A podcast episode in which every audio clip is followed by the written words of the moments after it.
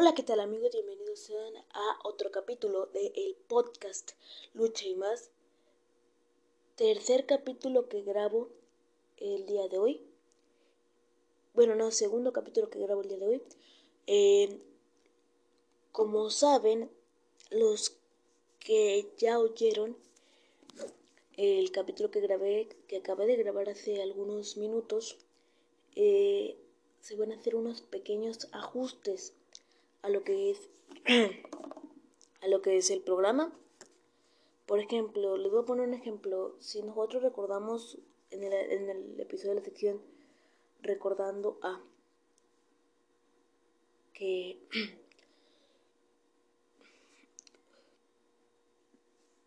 que por ejemplo si recordamos si, si nosotros hacemos un capítulo de la sección recordando a recordando a los cadetes del espacio una tercia por decir los cadetes del espacio vamos a hacer un episodio donde estén los tres, o sea, un episodio con tres segmentos, que uno sea de Solar, otro de Ultraman y otro de Superastro, pero claro que también van a tener eh, su capítulo propio cada uno.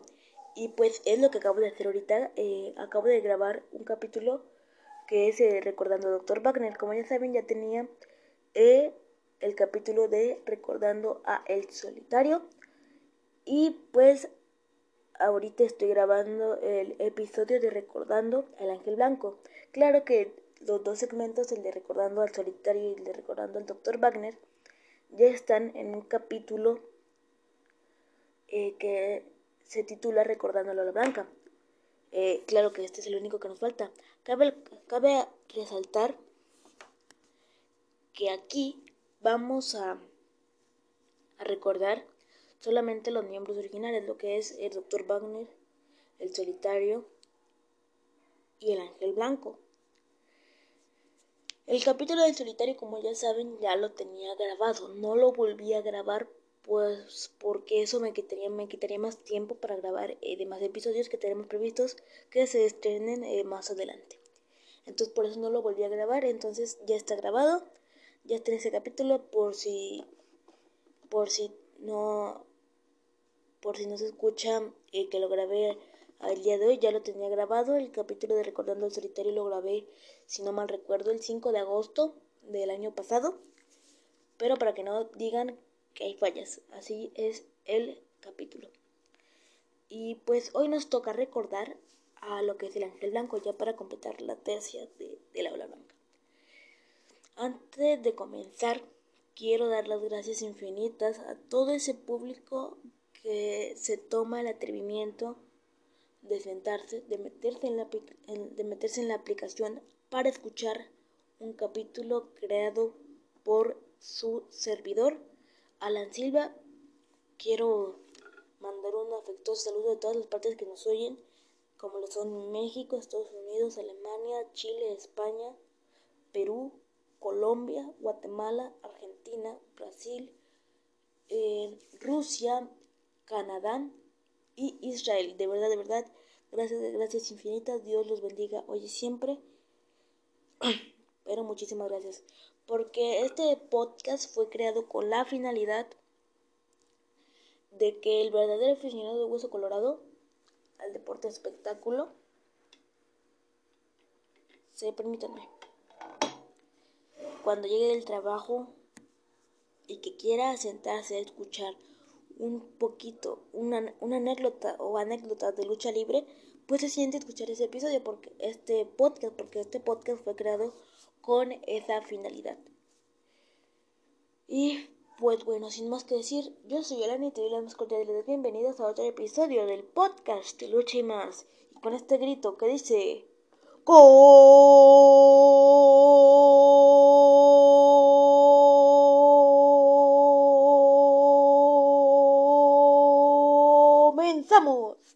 en el podcast Lucha y más.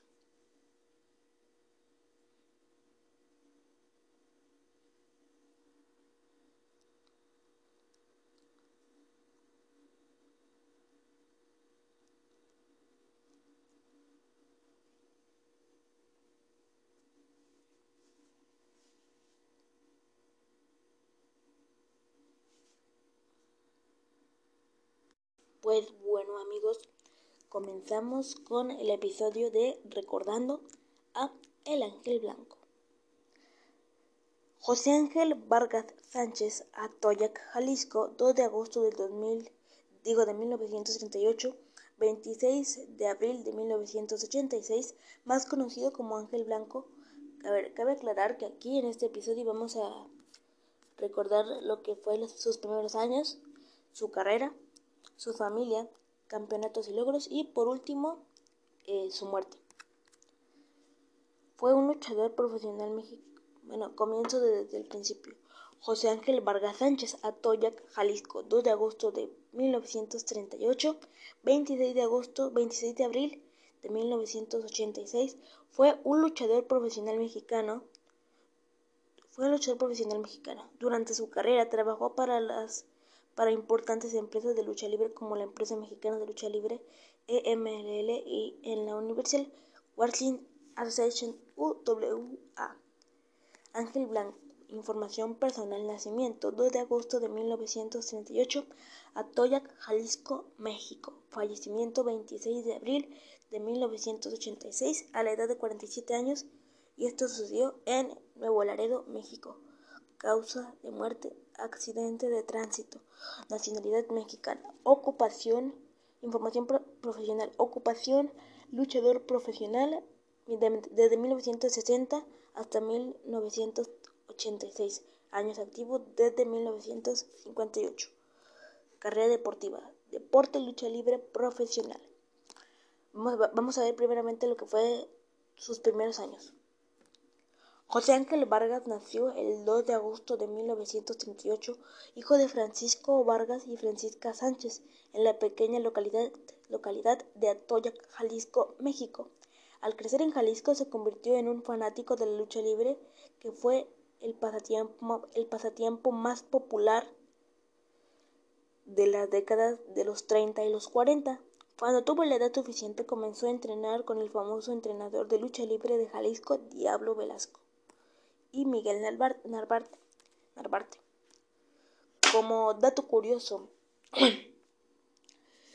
eh, el Diablo Lasco es un, o bien dicho, fue un gran profesor de lucha libre del estado de Jalisco. Él también fue encargado de entrenar a grandes luchadores como lo fueron los Dinamita, que bueno, dinamitas, hablo de Cien Caras de Carmelo, de Jesús Reyes, Máscara Año 2000 y pues obviamente también al, más pequeño Universo 2000. No estoy muy seguro, ah, también Atlantis, también Atlantis entrenó con el Diablo Velasco. No estoy muy seguro si el Rey de Jalisco también, pero no estoy seguro, o sea, yo creo que sí porque también es de Guadalajara. Atlantis también, este Atlantis también entregó, o sea, lo dinamita, lo que, lo que es lo dinamita, el rey Jalisco, Atlantis. Rey Jalisco no estoy seguro. ¿Para qué les he hecho mentiras? No estoy seguro. Ahí investiguenlo por su cuenta. Este. Y pues nos pasamos a lo que fueron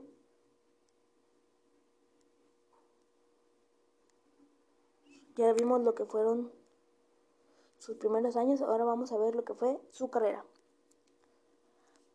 Para 1960, Vargas estaba listo para hacer su debut en la lucha libre profesional, eligiendo el nombre de El Ranchero Vargas como su nombre de ring. En 1962, Vargas se convirtió en un, en un enmascarado, un luchador enmascarado, cuando adoptó el personaje de Ring Gato Negro. Su carrera como luchador enmascarado llegó a su fin después de Después de menos de un año, cuando Vargas perdió una lucha de apuesta ante José Gómez y luego se vio obligado a desenmascararse. Después de su paso como gato negro, comenzó a trabajar como Cruz Diablo, haciendo equipo con Black Gordon para formar los Hermanos Diablo. Vargas trabajó como Cruz Diablo hasta que Gonzalo González, un promotor de Torreón, decidió cambiarle el nombre a Ángel Blanco, dándole una máscara y y atuendo blancos inmaculado, inmaculados. Uno de los primeros compañeros de equipo de Ángel Blanco fue el enfermero, con quien Ángel Blanco reemplazó a su anterior compañero médico asesino que había muerto en 1964. Como dato curioso, Ángel Blanco eligió esa máscara del Ángel Blanco porque al hacer simplemente la mueca de entrecerrar los ojos, o sea, ya ven que la máscara del Ángel Blanco está diseñada con unas alas en los ojos. Bueno, arriba de los ojos, que se asemeja un poco a la de Ángel Azteca. Este, simplemente al hacer la mueca de entrecerrar los ojos, te da el aspecto de que eres un luchador rudo. De hecho, eso ya lo explicamos en el primer capítulo, bueno, en el quinto capítulo de la primera temporada, que se llama La mítica máscara. Si no lo han visto, corran a verlo. Permítanme, déjenme tomar agua porque esto de hablar sí que es muy, pero muy, pero muy cansado. Y aparte vengo de grabar dos episodios en los cuales no tomé agua y no tomé nada, así que permítanme.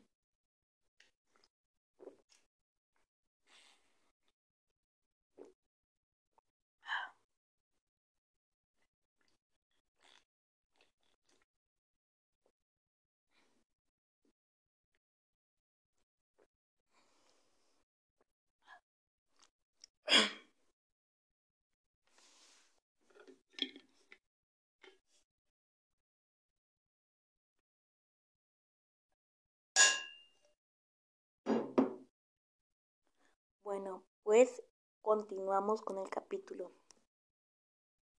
del día de hoy. Ahora vamos a ver lo que fue también su carrera. A principios de 1966, Ángel Blanco comenzó a formar equipo con otro luchador vestido de blanco, el Dr. Wagner, para formar el equipo de la Ola Blanca. El equipo se convirtió rápidamente en uno de los equipos mejor coordinados y talentosos, ya que el estilo de los dos luchadores enmascarados se complementaban muy bien. La Hora Blanca comenzó a encabezar carteles en todo México. Se enfrentaban atrayendo multitudes cada vez que se enfrentaban a los mejores talentos locales. A finales de 1969 el equipo ganó un torneo de parejas de varias semanas para ganar una oportunidad en el Campeonato Nacional de Parejas celebrando por el Santo y Río de Jalisco, un equipo que era prácticamente invencible. Hasta ese momento.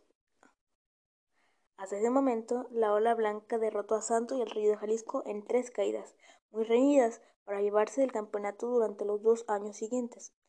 La ola blanca defendió sus títulos ante equipos de primer nivel como Mil Máscaras y René y Black Shadow, y los rebeldes Carlos Lagarde y René Guajardo. El equipo fue votado como el equipo de etiqueta del año de la revista como de la revista Box y Lucha.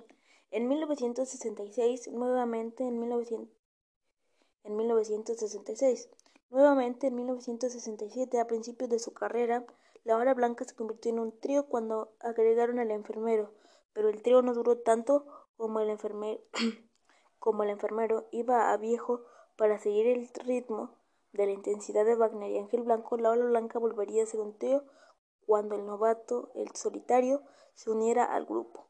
El solitario tenía talento tales como el carisma para estar a la altura de Wagner y Ángel Blanco. Más allá de trabajar en equipo con el Dr. Wagner y el solitario, Ángel Blanco también trabajó con Ray Mendoza y Dorrell Dixon.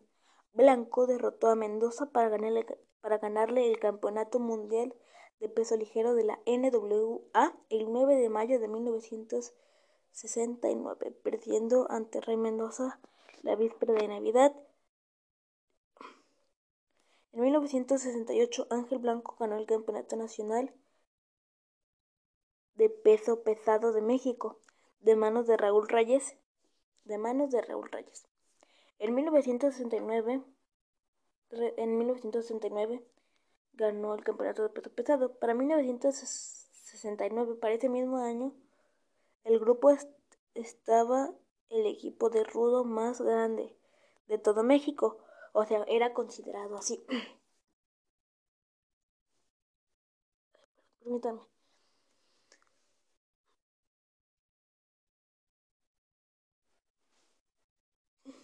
Déjenme tomo más agua.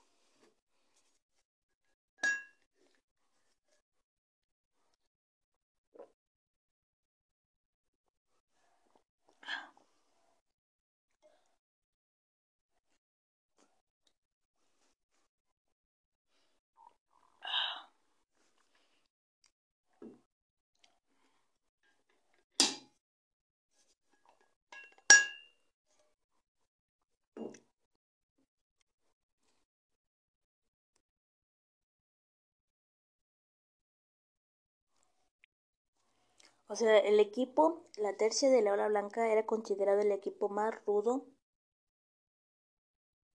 el equipo más rudo y más grande de todo México. Y continuamos, ahí me quedé.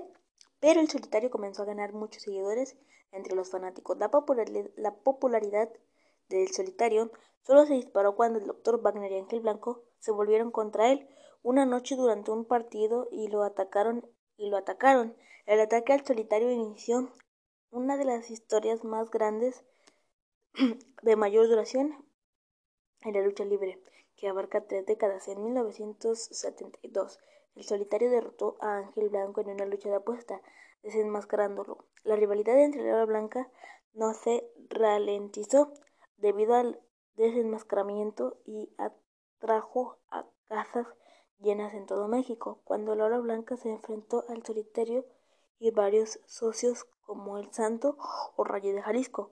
El 26 de octubre de 1973, Ángel Blanco finalmente perdió el campeonato de peso completo ante Enrique Vera, poniendo fin a un reinado de título de más de tres años.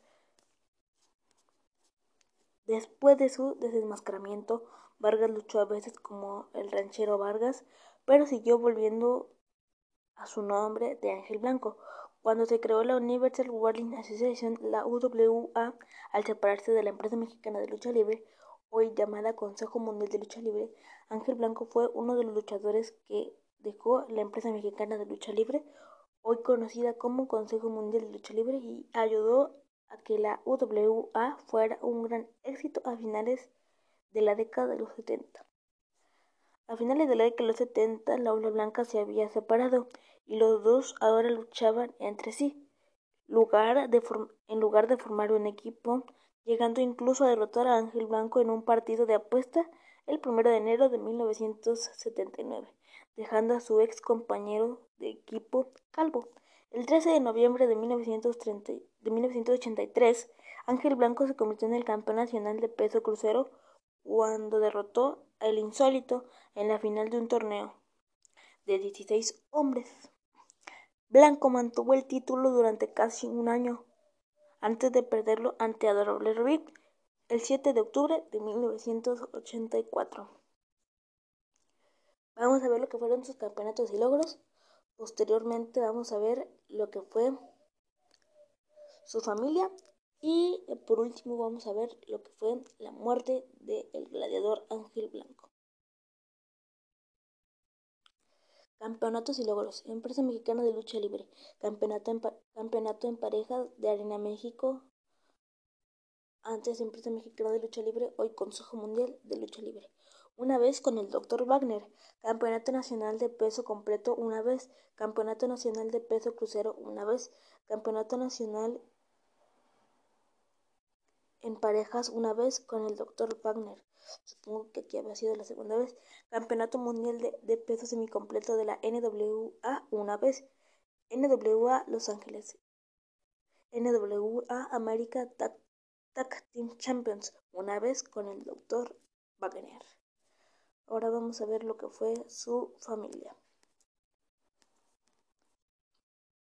A lo largo de los años, Varios miembros de la familia de Vargas se han convertido en luchadores profesionales, la mayoría de ellos con el nombre de Ángel Blanco que estableció Vargas.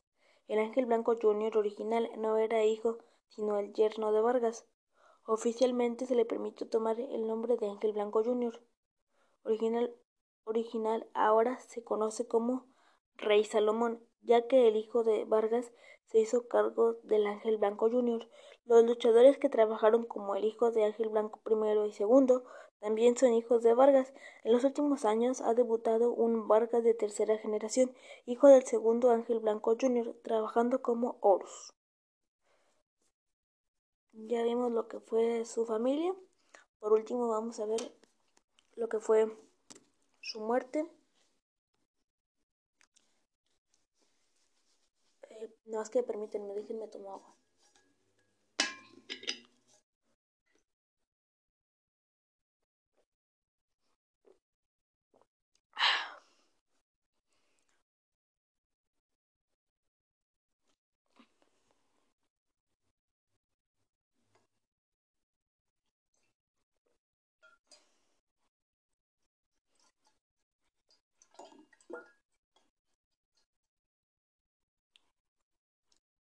Vamos a cortar tantito y ahorita regresamos.